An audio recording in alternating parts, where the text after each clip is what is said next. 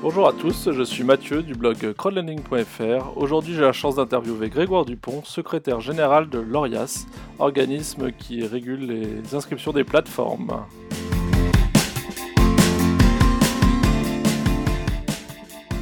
Allez, bonjour, bonjour Grégoire, bonjour à tous. Et eh ben Grégoire, euh, tout d'abord, merci euh, d'avoir accepté mon invitation, parce que c'est euh, assez rare d'avoir quelqu'un comme toi qui, répond à un particulier ou en tout cas quelqu'un s'intéresse au sujet, puisque tu es d'un organisme public ou semi-public, tu nous en diras plus, je ne sais pas trop. Mhm. Euh, et puis de donner un peu d'infos sur euh, ce qui, pour le particulier lambda investisseur, est un peu le flou complet. qu'est-ce que l'ORIAS Qu'est-ce que l'AMF Qu'est-ce que la CPR Donc ça va nous permettre d'éclaircir un peu tout ça. et donc, comme je te le disais, je voulais voir plusieurs choses avec toi qui étaient euh, de voir bah, quel était ce rôle de l'ORIAS dans le financement participatif. Essentiellement, on ne s'intéressera pas trop aux courtiers ou aux courtiers d'assurance mhm. ou les autres. Euh, voir ce qu'a été euh, la nouvelle réglementation de la responsabilité civile, voir quel impact elle a eu sur les plateformes. Mhm. Le dernier point, c'est le fameux cas netfinancement.com qui a un peu précipité cette interview, puisque j'étais un peu interloqué par, par Twitter pour en savoir plus. Euh, site qui est toujours en ligne et qu'on essaie un peu de, comprendre pourquoi est-ce qu'on peut faire à l'avenir sur, euh, sur des cas comme celui-là. Alors tout d'abord, est-ce que tu peux nous dire euh, qui tu es toi, quel est ton rôle au sein de l'ORIAS et puis nous expliquer ce qu'est l'ORIAS? Mhm. Ok, bah, pas de problème. Bah, merci de me donner la parole, Mathieu. Donc, Grégoire Dupont, je suis secrétaire général, donc directeur opérationnel salarié d'une structure semi-publique qui s'appelle l'ORIAS.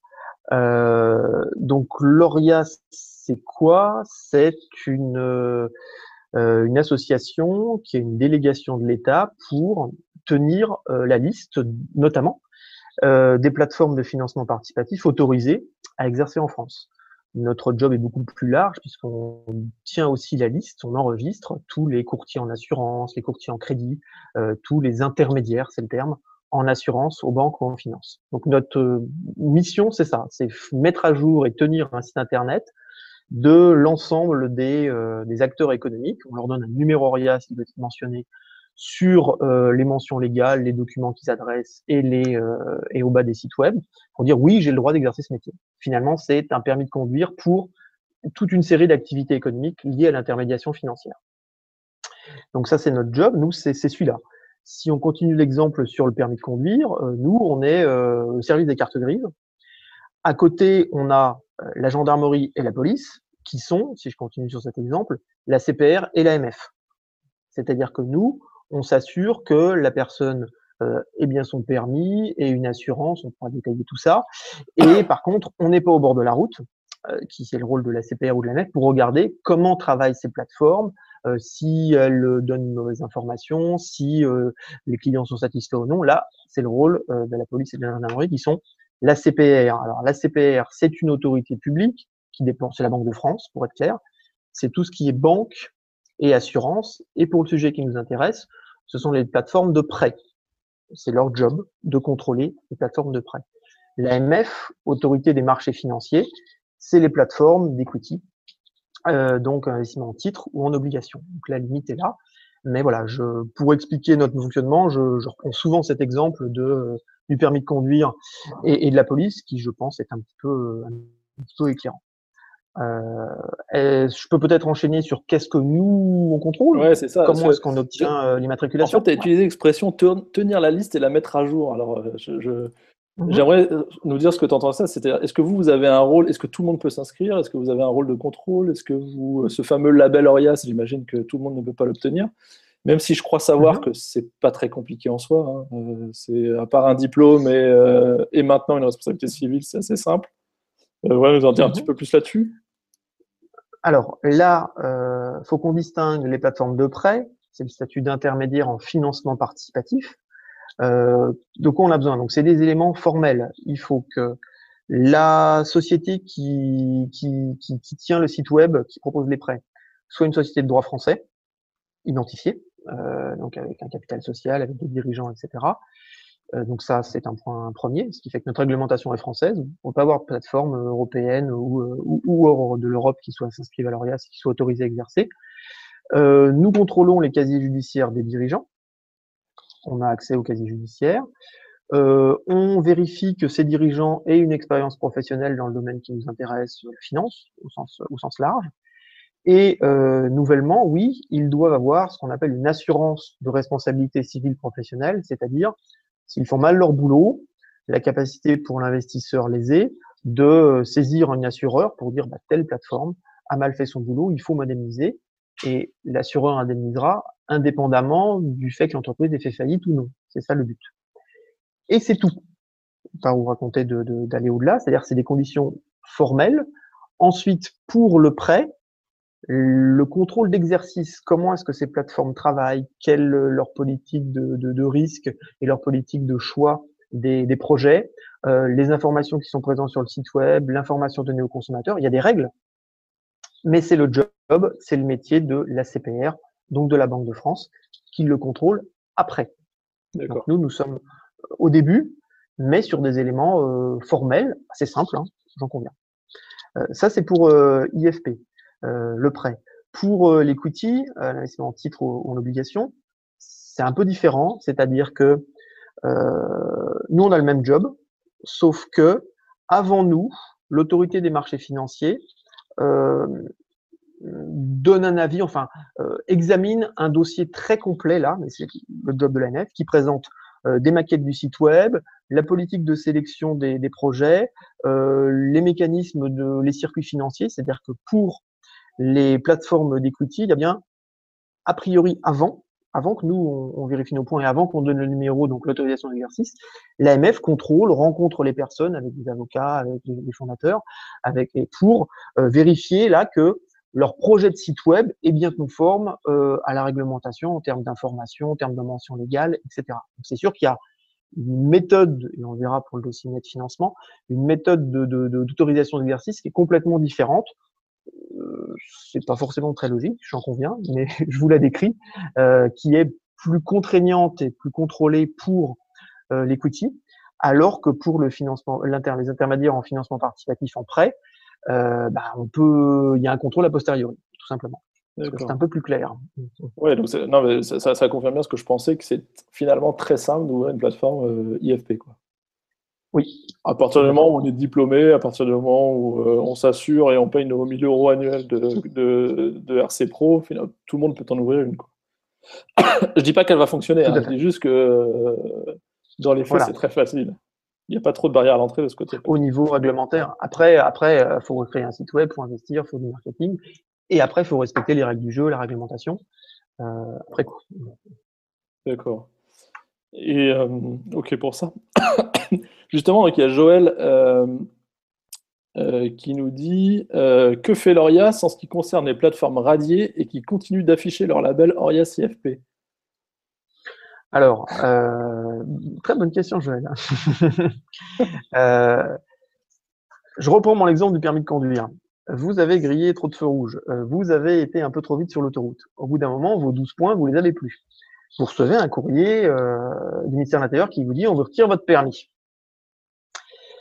est-ce que 100% des personnes qui reçoivent ce document ne prennent plus jamais leur voiture? C'est la même chose. C'est-à-dire, euh, le ministère de l'Intérieur n'est pas en situation de contrôler chaque matin, tous les jours, si toutes les personnes qui n'ont pas de permis ne prennent pas une voiture. Un peu caricatural, mais c'est la même chose. Donc nous, on a retiré des plateformes, on pourra dire euh, pourquoi leur, euh, leur autorisation d'exercice. Ils n'ont plus le droit d'utiliser leur label, le label et de temps en temps certains ont mis le logo de. Donc nous on leur écrit, on les met en demeure. S'ils le font pas, on envoie ça euh, au parquet, à la justice, pour leur dire euh, cette plateforme usurpe euh, une information qui est fausse, elle n'est pas inscrite, elle n'est pas autorisée à exercer. Mais il faut qu'ensuite bah, la justice fonctionne éventuellement en, en, obligeant, en engageant une action. Et nous sollicitons aussi le contrôleur qui est euh, la CPR pour leur dire, bah, il y a une plateforme qui se dit inscrite alors qu'elle n'est plus. Et là, ils font, à mon sens, la même chose. Ils mettent en demeure, ils écrivent. Et euh, par contre, euh, allons directement sur le, fond du dossier. Ce qu'il faudrait, j'en conviens tout à fait, mais c'est plus compliqué que ça, c'est pouvoir fermer les plateformes. Mais ça, c'est bien compliqué en France. Euh, certains, bah, peut-être sur euh, bah, la plateforme de, euh, web d'information de, de, de, Mathieu, euh, bah, il a le droit de la créer, il a le droit d'écrire des choses. S'il écrit des choses fausses, euh, il peut être attaqué en justice. Et au bout, au bout du bout, si on reconnaît que cette plateforme est mensongère, etc., il y a un système de droit de réponse, etc. Mais on peut pas le fermer du jour au lendemain sa plateforme parce que il aura dit des horreurs sur une plateforme et autres fermer un site web, c'est une décision de justice en France. C'est comme ça. ni l'AMF, ni la CPR, ni encore moins l'ORIAS, on a le pouvoir de fermer un site web. On a le pouvoir de euh, d'aller directement dans le code de site web pour euh, retirer euh, le la mention avec la jolie Marianne ou avec l'ORIAS. C'est pas génial, j'en conviens, mais c'est un juge qui a le droit de faire ça. Donc eh ben là, il y a les actions qui ont été faites c'est dans le main des juges. La justice en France, très rapide, j'en conviens. Mais nous, on n'a pas de moyens d'action, ni la CPR, ni l'AMF, pour euh, supprimer un site web. Un site web. D'accord, donc là, là, on peut parler clairement de net financement, qui est une vaste escroquerie. Euh. Alors, je ne sais pas quel est le montant escroqué, escroqué tout ça. En tout cas, dans les faits, c'est une escroquerie, puisqu'il y a des faux projets, ils ont garanti des, des rendements par téléphone. En plus, pardon. En plus, c'est vrai qu'ils n'ont pas eu de chance, puisqu'ils sont tombés sur un, journal de, un journaliste de Capital c'est quand même pas de bol, sinon la plateforme, elle serait peut-être un exercice encore aujourd'hui. Donc en fait, là-dessus, en effet, vous ne pouvez rien faire, la CPR ne peut rien faire et l'AMF ne peut rien faire. Donc toi, ce que tu me disais ce matin, et tu vas nous confirmer ça, c'est que aujourd'hui, des plaintes ont été déposées, euh, que ce soit vous, l'AMF, la CPR et euh, les plateformes copiées. Hein, c'est ça. Euh, et maintenant, il faut attendre la justice. Alors, sur cette plateforme, alors, je ne sais pas si tout le monde l'a en tête, c'est une plateforme qui était autorisé par l'ORIAS, qui avait respecté les conditions formelles que j'ai citées euh, juste avant. Donc, elle bénéficiait du label et aussi utilisait le logo l'ORIAS. Euh, mais qu'est-ce qu'elle faisait? Euh, Tout 80% des offres qu'elle avait, c'était une plateforme de, de, de, sites concurrents sérieux, mais qui étaient des projets anciens passés pour faire de, la com. Il y avait deux projets assez farfelus sur une plateforme de, trading en diamant et un autre d'une société informatique, mais ces boîtes n'existaient pas. Vaste on a un peu regardé qu'est-ce qu'on avait. Euh, on n'a pas été au bout justement. Il y avait toute une logique aussi de captation d'identité, c'est-à-dire qu'on vous demandait euh, votre RIB, euh, papier d'identité, éléments de domiciliation. Moi, j'ai pas été jusque là. je ne sais pas si le but en escroquerie c'était uniquement récupérer des identités de personnes, ça peut être un cas, ou si c'était réellement obtenir une escroquerie financière, avoir des virements ou autre. Je ne sais pas. En tout cas, il y avait la logique d'usurpation d'identité est assez claire.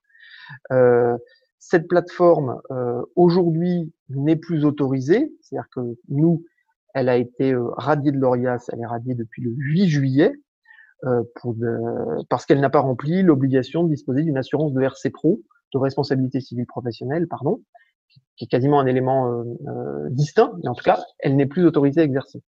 Euh, il le confirme sur moi, mais des dépôts de plainte et des signalements ont été faits au parquet sur cette plateforme parce que euh, ça, sent manifestement l'escroquerie. Mais là encore, il faut que la justice prenne le dossier, l'instruise et prenne éventuellement une décision d'interdiction du, site. Il ajoute un autre élément, hein, pas, pour doucher les espoirs, mais aussi pour le dire. Imaginons qu'on ait une décision de, de, de, de justice. Euh, je ne sais pas quel est l'hébergeur de cette plateforme euh, qui bon l'escroquerie, même si ce n'est pas certain, mais il faut qu'elle euh, accepte de ne plus héberger cette plateforme. Si c'est une société française ou européenne, c'est peut-être possible. Si on est dans l'extra-communautaire, ça peut peut-être être plus compliqué. Sur les sites web, on est sur un espace ouvert et notre brave réglementation, elle est nationale et territoriale. Mais on l'a pour le domaine financier, mais dans tous les domaines, un petit peu cette limite. Ouais, non, mais c'est sûr. Mais c'est euh... pas, pas, génial, hein, j'en conviens, mais j'essaie de vous décrire le, la situation. D'accord. Et du coup, est-ce qu'il est prévu de faire un peu comme, euh, comme avec le, Forex, de tenir des listes ou des blacklists euh, sur des plateformes à risque ou des choses comme ça? Tu le sais, ça euh, C'est une piste, là. donc, sur le Forex, c'est l'AMF qui publie presque tous les mois des sites, pourris ou des, sites où il y a, qui ne respectent pas du tout les textes et autres. donc, l'AMF le fait, je dirais tous les mois ou tous les deux mois. la CPR l'a déjà fait dans d'autres domaines sur des plateformes de, de, de, des vraies, enfin des fausses plateformes de, de, de crédit, crédit classique, hein, crédit à la conso et autres. Euh, donc l'a fait déjà. Euh, sur ce sujet-là, je ne peux pas le dire pour eux, parce que nous on l'a dit, euh, de modestes moyens sur Twitter et autres, cette plateforme n'est pas autorisée à exercer. Voilà. Donc ça, ça peut se faire, mais après, faut aussi être honnête. Si on parle du, du Forex et de l'AMF, ils le font. Ils publient une dizaine de, sites web qui disent bah, ces sites web sont irréguliers, etc. Bah, trois jours après, euh, les hébergeurs de ces, sites, hein, les, opérateurs de ces sites, bah, créent un nom un, tout petit peu différent, euh, dupliquent la plateforme et recommencent. Je vais pas vous raconter d'histoire. Hein. C'est ça qu'on vit sur le forex. Donc il faut euh, euh, tout ce qui est sur Internet n'est pas vrai, si je puis dire. Euh, faut que les consommateurs qui aient le but euh, soient bien attentifs aux éléments. Et moi, je donnerai un élément très très très très basique. Vous avez des plateformes qui sur eux qui sont connues, des nouvelles plateformes qui sont pas forcément connues, qui font l'emailing, qui font, qui sont référencées à droite à gauche ou qui, qui ou qui où vous avez une sollicitation. Si vous la connaissez pas, vous vérifiez sur www.orias.fr tout simplement, indépendamment de ce que la personne vous raconte et indépendamment de ce qu'elle mentionne sur le site web. Ça vous prend trois secondes. Vous allez sur le site web, qui est un annuaire public, vous tapez le nom de la plateforme ou euh, son numéro Orias et vous vérifiez si elle est autorisée ou non. Voilà. Oui, c'est sûr. Mais de toute façon, il va falloir y venir parce que c'est vrai que la multiplication des plateformes fait que ça rend un peu illisible tout ça pour les investisseurs euh, euh, lambda. Alors, pas les passionnés parce qu'ils lisent des sujets sur le crowdfunding tous les jours, mais pour les nouveaux arrivants, ça peut être un petit peu, un petit peu dangereux. quoi. D'accord. Euh, juste euh, pour info, vous êtes combien pour, euh, à l'Arias pour gérer tout ça?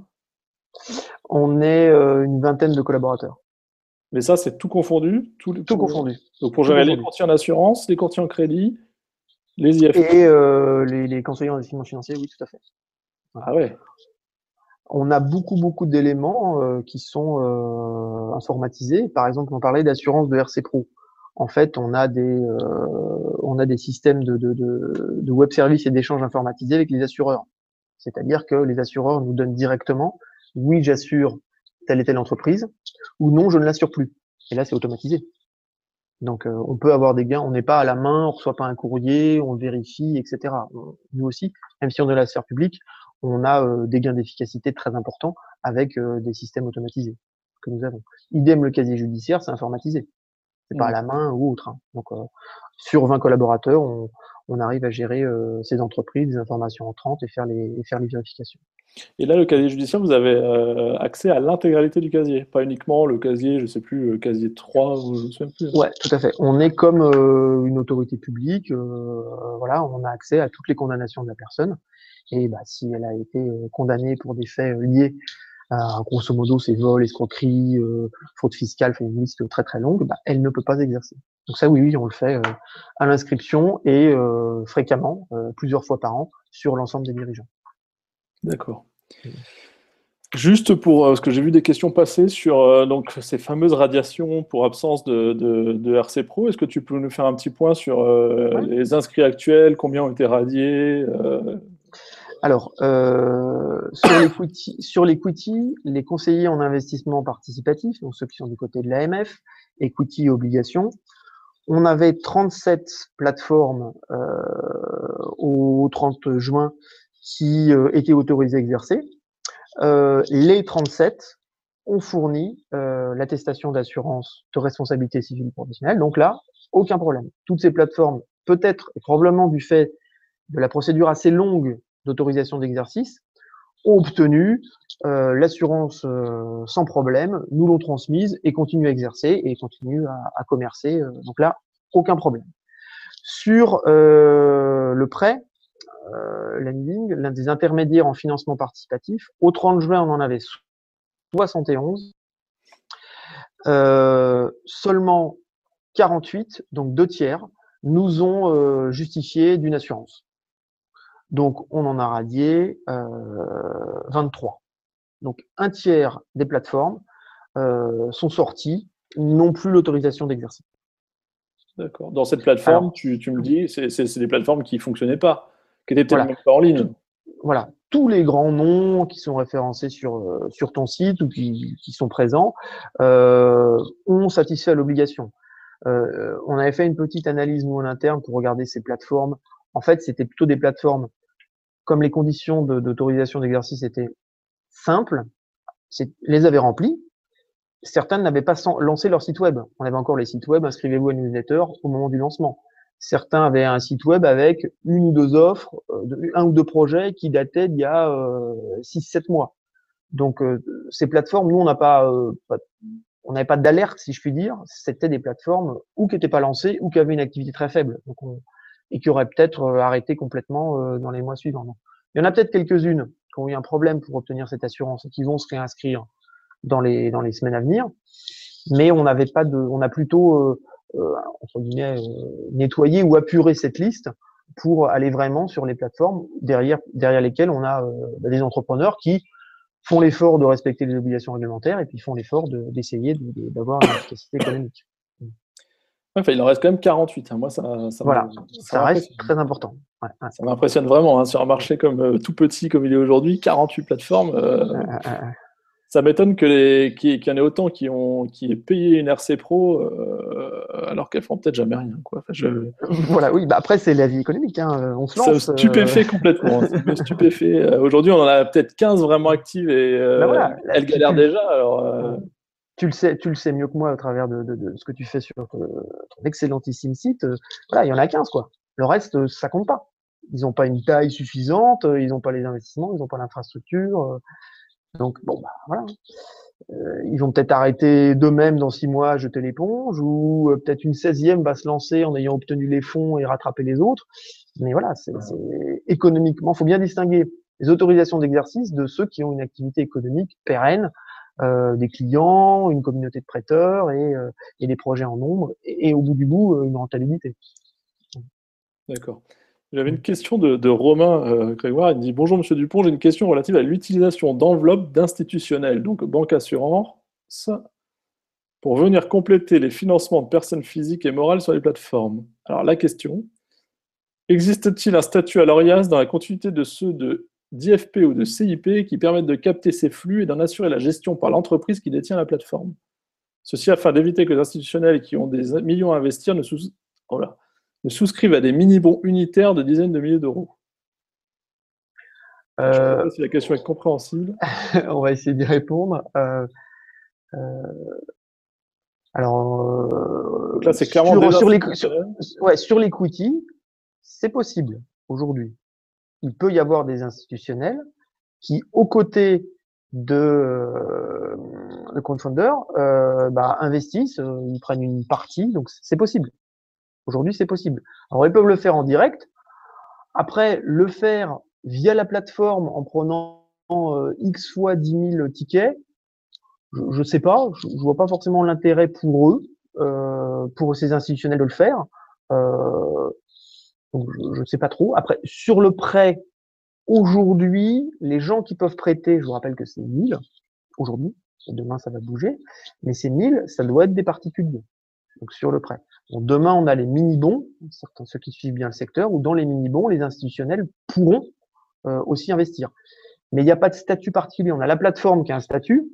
Les investisseurs eux-mêmes, que ce soit des particuliers ou euh, des institutionnels, bah, sont investisseurs et bah, c'est leur argent. Donc là, il n'y a pas de statut particulier. Je ne sais pas si je réponds à la question. Moi, je, je, je crois hein, qu'en effet, il n'y a pas de statut particulier, je, je, suis d'accord avec toi. Euh, après, les mini-bons, euh, juste tiens, toi qui es un expert là-dedans, les mini-bons, on est d'accord qu'il faudra avoir le statut CIP du coup. Tout à fait. Donc ça veut dire que les plateformes IFP qui veulent utiliser ce, ce système, elles vont devoir changer de statut. Ou l'ajouter, je ne sais pas, ils, sont compatibles les deux? Ils, ils, sont compatibles, tout à fait. D'accord. Voilà. Euh, donc il pourra y avoir. Aujourd'hui, ça avait peut-être du sens d'avoir les deux. Demain, euh, je sais pas, euh, de faire et, de l'equity et du mini-bon, c'est forcément sa logique, mais de faire et IFP avec la limite de 1000 qui va passer à 2000 sur du particulier pur, et, et les autres, je ne sais pas si c'est super pertinent. On verra quoi. Et Romain, il complète, et après je passerai à une autre question. Ils pourront, en fait, sa question, je crois que c'est plus sur la gestion des fonds, parce que tu vois, il dit, ils pourront y souscrire individuellement, mais peuvent-ils peuvent, euh, mais peuvent-ils confier la gestion des fonds à la plateforme? Parce que c'est vrai que généralement, on a une société de gestion qui doit être indépendante euh, de la plateforme elle-même. Je, je, je, prends l'exemple notamment de FinexCap, euh, qui est dans ce cas-là, où la société de gestion doit même être dans des bureaux séparés de la plateforme en tant que telle. Euh, après, voilà. Ah, D'accord. Donc la question, c'est plutôt euh, quelle séparation entre la plateforme ça, je crois. et, euh, et, et, et euh, un institutionnel, enfin et un fonds ou un prestataire de services d'investissement, ou finalement, je, je, comprends la question, c'est le même actionnaire par derrière, c'est peut-être le même dirigeant, c'est ça la question. Bah, sur la gestion des fonds, bah, c'est la gestion par la plateforme qui gère. Il n'y a pas de, y a pas de différence en termes de gestion. On gère de la même façon un investissement d'un particulier, d'un investissement d'un institutionnel. Après, s'il y a un lien entre les deux, euh, il n'y a pas aujourd'hui, à mon sens, de, de, de règles de bah, d'interdiction euh, que des sociétés proches euh, investissent euh, par l'une dans l'autre. Il n'y a pas d'interdiction. Euh, moi, je pense que c'est euh, c'est quand même une information, si on peut l'avoir, est intéressante pour savoir si vous investissez en plus derrière cet institutionnel du fait qu'il y a un lien faut le savoir. C'est pas forcément critiquable, à mon sens, parce que euh, si le fonds investit sur le projet X, euh, bah, c'est qu'il y croit. Donc, il, ça fait une double sélection, si je puis dire. On le sélectionne et euh, au travers de la politique de risque de la plateforme et au travers de la politique de risque du, du fonds qui est de l'autre côté. C'est pas forcément. Euh, enfin. toi, tu, toi, tu vois pas de mal. Il y en a qui voient du mal, mais toi, t'en vois pas en tout cas. C'est, c'est, c'est, il y a un risque quoi qu'il arrive qui est pris. Euh, et, et, si l'hypothèse que prend euh, notre correspondant de dire que l'institutionnel investit par le canal classique, bah, il prend les mêmes risques que le, le, le, que le, particulier. Ouais, ouais. Mais bon, faudra voir à la pratique. Hein, je n'ai pas de vérité là-dessus. En tout cas, il n'y a pas de, il a pas de règle particulière pour le process qui nous est euh, proposé. D'accord. Mm. Euh, juste parce que Florian nous a posé deux fois la question, mais bon, moi, d'après ce que tu m'as dit, je, je pense pouvoir y répondre moi-même, mais il demande que signifie concrètement qu'une plateforme fait bien son travail euh, FinSquare et Newland, avec tous leurs défauts, font-elles bien leur travail? Alors ça, c'est une question qu'il pose, même si tu nous, ah. tu nous as dit que bah, vous, c'était pas votre rôle de contrôler. Mhm. Euh, après, tu as peut-être quand même une réponse à faire euh, là-dessus. Bah, euh, faire bien leur travail. Je reprends mon exemple du code de la route. Faire bien son travail, quand on est du côté des autorités publiques, c'est respecter le code de la route. Voilà. Euh, donc, euh, euh, ces plateformes respectent les règles, gros semble-t-il. Hein. par contre, le fait qu'il y ait des défauts, un taux de défaut, peu importe quel qu'il soit, bah, ils respectent les règles du jeu. Après, c'est à, au consommateur, à l'investisseur privé de se dire, oh, leur taux de défaut est trop important, je vais pas chez eux. Mais, mais ils ont le droit d'avoir un taux de défaut c'est pas pas interdit. Euh, c'est mieux peut-être qu'il soit 1% plutôt qu'à 15%, mais c'est c'est pas interdit d'avoir un taux de défaut. C'est une activité risquée. Euh, voilà. Après, cette information sur le taux de défaut doit être présente pour que euh, l'internaute investisseur l'ait en tête et prenne son risque mais euh, c'est même parce qu'on fait un taux de défaut qu'on respecte, qu'on a un taux de défaut important. Je pas c'est quoi un taux de défaut important sur ce, sur cette activité économique, qu'on respecte pas les textes. Hmm. Ouais, non, mais c'est vrai que ta vision, toi, elle est très axée sur le juridique et sur euh, l'alimentation, et c'est tout à fait normal, et c'est très bien, chacun a son point de vue là-dessus. Après, la vision de l'investisseur, elle est sur euh, le rendement et savoir s'il va gagner de l'argent ou en perdre. C'est un peu une, une, vraie différence. Ah oui, c'est sûr.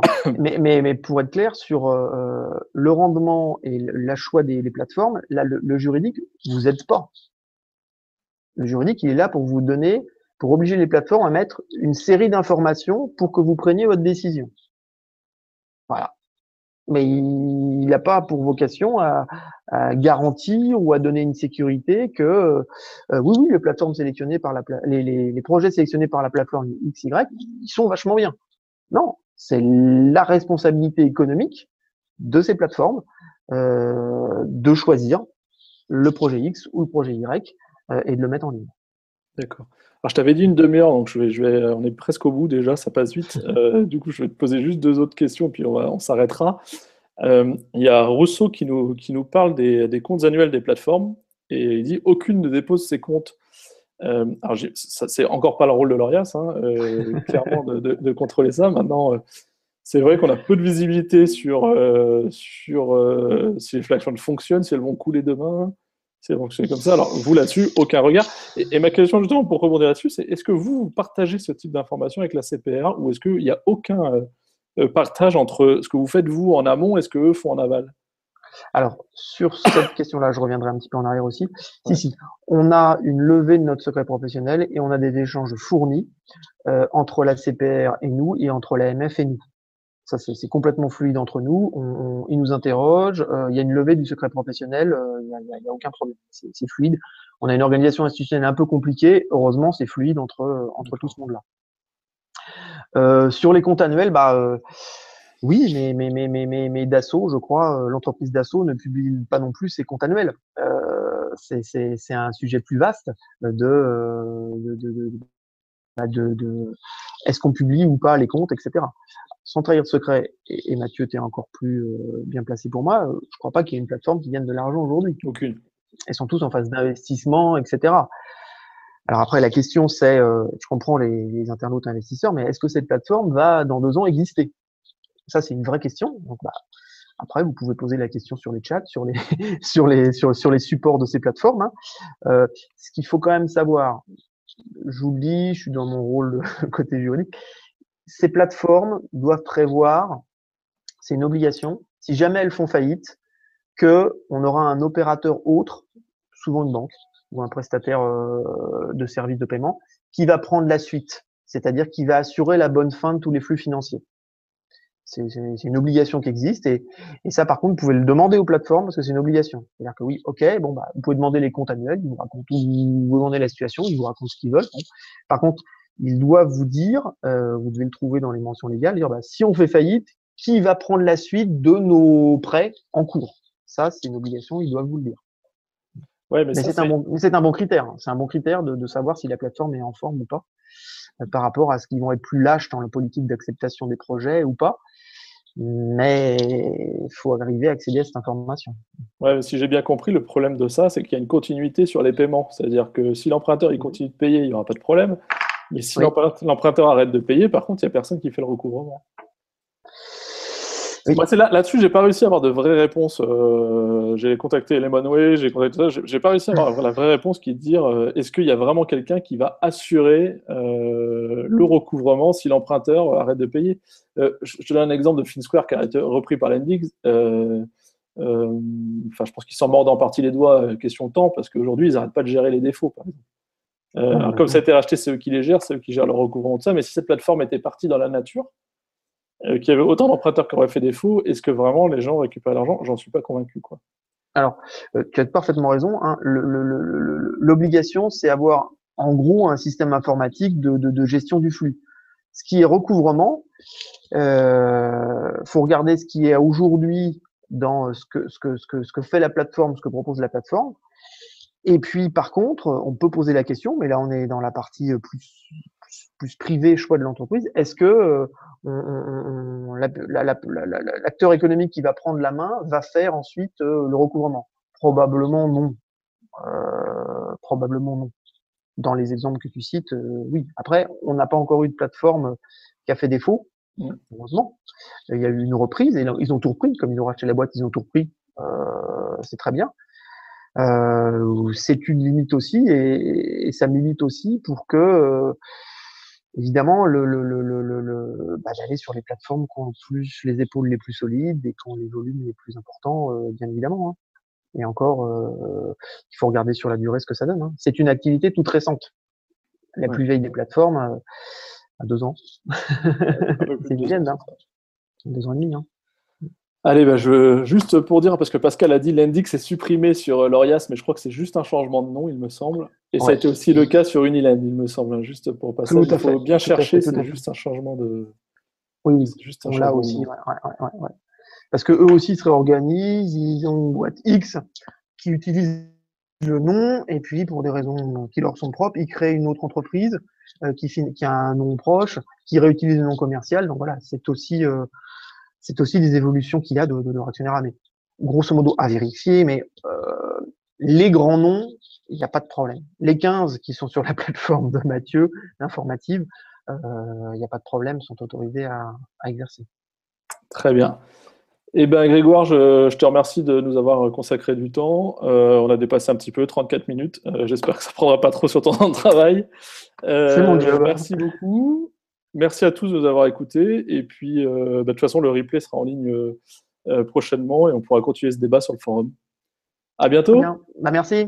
À bientôt. au revoir, Grégoire. Merci. Au revoir.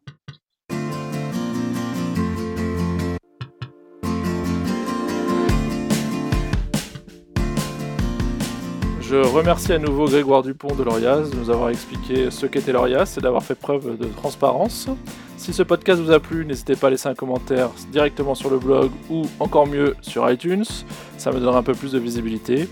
Si vous voulez participer à la révolution du crowdlending, euh, inscrivez-vous sur le forum, venez participer aux échanges, inscrivez-vous à l'agrégateur, gérez euh, votre portefeuille cet agrégateur. Et puis, euh, si vous avez des questions, la page contact est faite pour ça, donc euh, n'hésitez pas. Et je vous dis à très bientôt pour un prochain podcast. Merci.